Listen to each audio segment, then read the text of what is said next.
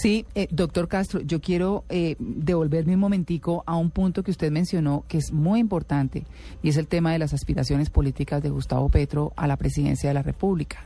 Eh, aquí varias veces lo hemos comentado y es eh, que hemos dicho, si las clases políticas, si las clases dirigentes no enfocan realmente sus esfuerzos eh, mucho más allá de lo que se está haciendo para favorecer a los menos favorecidos, ahí sí, para eh, adelantar programas, proyectos eh, que, que, realmente beneficien a, todo el mundo sin necesidad de llegar y que se vuelva ese, ese, esa gran población colombiana, porque es que eso es lo que se le olvida a la clase dirigente de este país, que el grueso de los colombianos es pobre que el grueso de los colombianos es gente con muchas necesidades.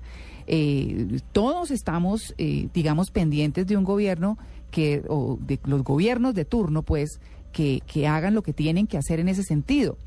Pero, eh, digamos que proyectos políticos como los que los que está adelantando Gustavo Petro y que adelantó Chávez en su país y demás han mostrado que lo que hacen es deteriorar aún más a un país y llevarlo a, la bancarrota, como va a suceder con Venezuela en un año, según lo que dicen los analistas económicos, y lo que va a pasar en Colombia si no se hace y, no se llega a esa conciencia de verdad, es que vamos a tener un líder de ese tipo y aunque dicen que los pueblos se merecen sus líderes, pues francamente aquí todavía podemos evitarlo.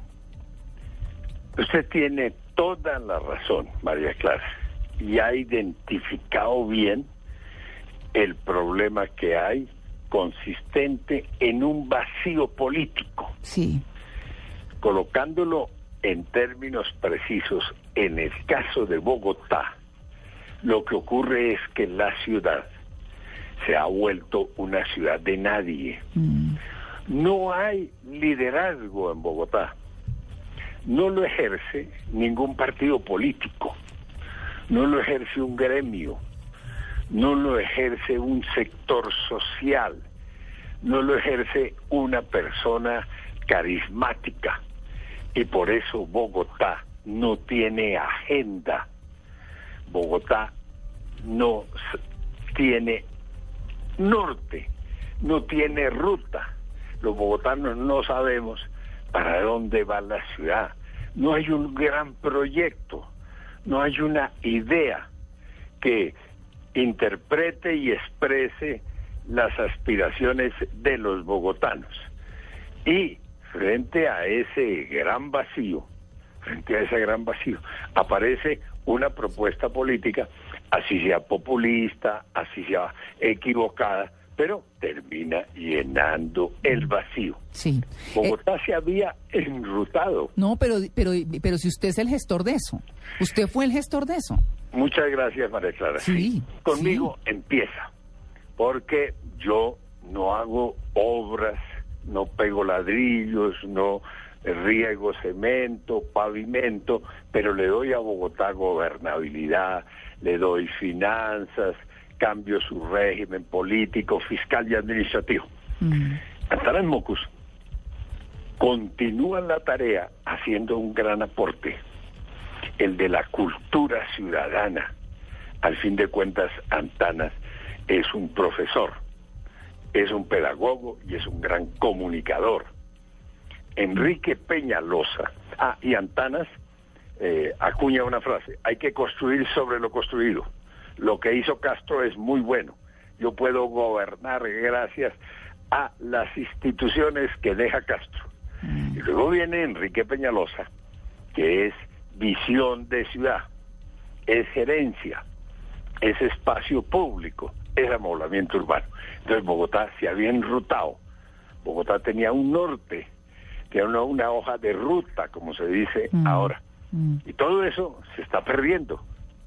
Todo eso y fíjese, Peñalosa, Mocus y yo no éramos del mismo partido. Es que eso le quería decir, doctor Castro, porque a propósito de lo, de, lo que yo acabo de decir hace un momento, le que le acabo de mencionar, es que no es malo ser de izquierda, no es mal, es decir, no importa. El problema es qué líder está al frente de ese de, ese movimiento político, porque, eh, bueno, usted es liberal, eh, Peñalosa también lo era, eh, Mocus tenía su propio movimiento. Es decir, eh, aquí el tema no es si se es de izquierda o no se es. El tema es cuál es el líder que está al frente, porque de todas maneras hemos visto eh, gobiernos complicados en manos del Partido Conservador, en manos del Partido Liberal. Es decir, eso no, eso no es. El tema es realmente cuál es ese líder que tiene la visión y enfoca hacia dónde tiene que enfocar el país o la ciudad en este caso. Totalmente de acuerdo, María Clara. No es un tema ideológico. Sí, exacto. No es un tema doctrinario. Mm. Es un tema de seriedad. Es un tema de responsabilidad. ¿Y sabe qué? los egos. de visión de futuro. Los egos de algunos líderes que los, los sepultan y sepultan a un país o a una ciudad con ellos. Completamente de acuerdo. Estamos en principio en la sin salida, mm. en un laberinto, pero Bogotá puede, puede, puede decirse, conoce el camino. Vamos a terminar superando este impasse, superando esta situación crítica. Yo confío en que así ocurra. Castro, sin embargo, y haciendo un poco aquí de abogada del diablo, hay que reconocer que Gustavo Petro eh, ha tratado de desmontar unos monopolios económicos que estaban afectando y que hay que decir que estaban afectando a Bogotá.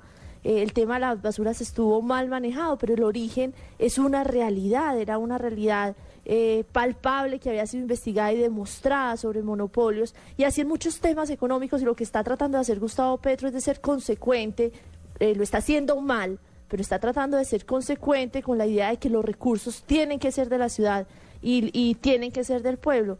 ¿Cree usted que manejado de otra manera este problema de que la plata se estaba quedando en bolsillos de unos pocos podría haber sido solucionado?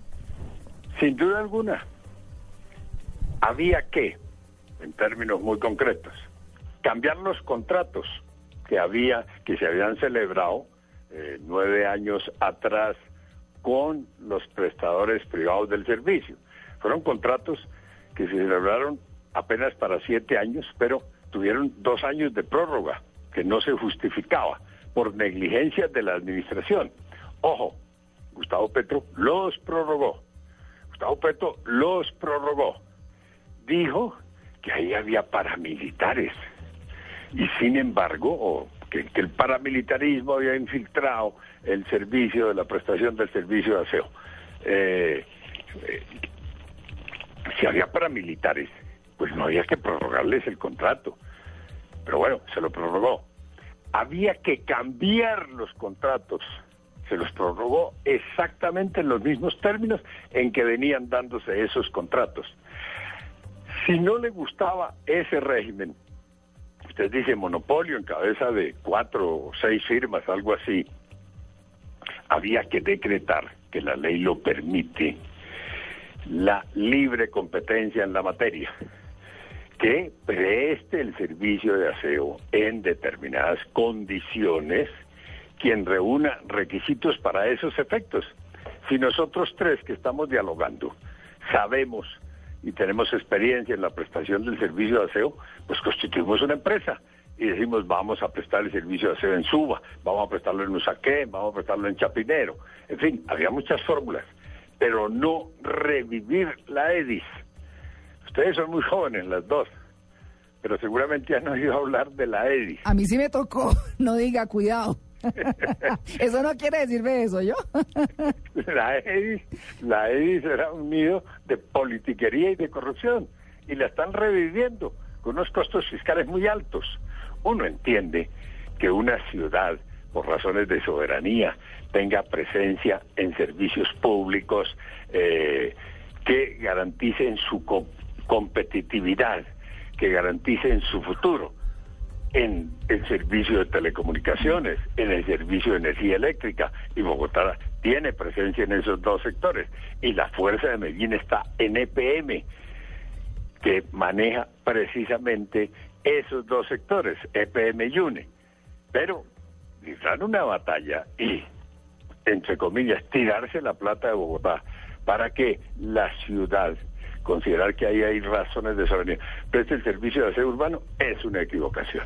Uy, es una equivocación ideológica, porque es que lo hace por razones de principio, Mm. de, por razones políticas de principio. Dice, el Estado de esta... Ojo, Gustavo Petro quiere crear un banco, un banco de primer piso. Eh, quiere competir con Luis Carlos Sarmiento, quiere competir con, con los bancos transnacionales. Yo no creo que, que uno pague impuestos para esos efectos. Gustavo Petro quiere crear una empresa que se llama Alimentos Bacatá, que va a competir con Corabastos, con Éxito, con Olímpica, con Carrefour, porque va a crear 400 tiendas express en la ciudad. Yo no creo que uno pague impuestos para esos efectos, pero bueno, esas son razones de tipo político. Sí, señor. Sí, señor. Ah, Bueno, eso ni siquiera María Clara lo conoció. No. Hubo entre nosotros, a nivel nacional, una organización que se llamó IDEMA. Uy, IDEMA co- vendía mercados. ah, pero el idema, claro. Uy, pero eso sí yo estaba a muy precios chiquita. populares. Mm. Gustavo quiere devolvernos a todo eso. Mm. La ciudad se había ahorrado esa experiencia populista y la tiene que enterrar, porque eso acaba con la ciudad. Están Mm. aprovechando unas buenas finanzas. Ah, Voy a decir algo. Eh, si Cincelejo o cualquier otra ciudad colombiana empiezan a dar subsidios en la tarifa del transporte urbano, empiezan a regalar el agua a los estratos 1, 2 y 3, eso aguanta tres meses. Por supuesto, solamente aguanta tres meses. Pues, doctor Castro, muchas gracias. Son las seis y cincuenta y nueve. Podríamos seguir hablando de Bogotá. Podríamos seguir hablando de Bogotá mucho rato más porque hay mucho, mucho que discutir. Queremos agradecerle su atención con En Blue Jeans de Blue Radio. Muchas gracias, María Clara. Buen día a usted, sus compañeros de trabajo y su audiencia. Bueno, por supuesto, seis y cincuenta y nueve. Nos vamos con voces y sonidos.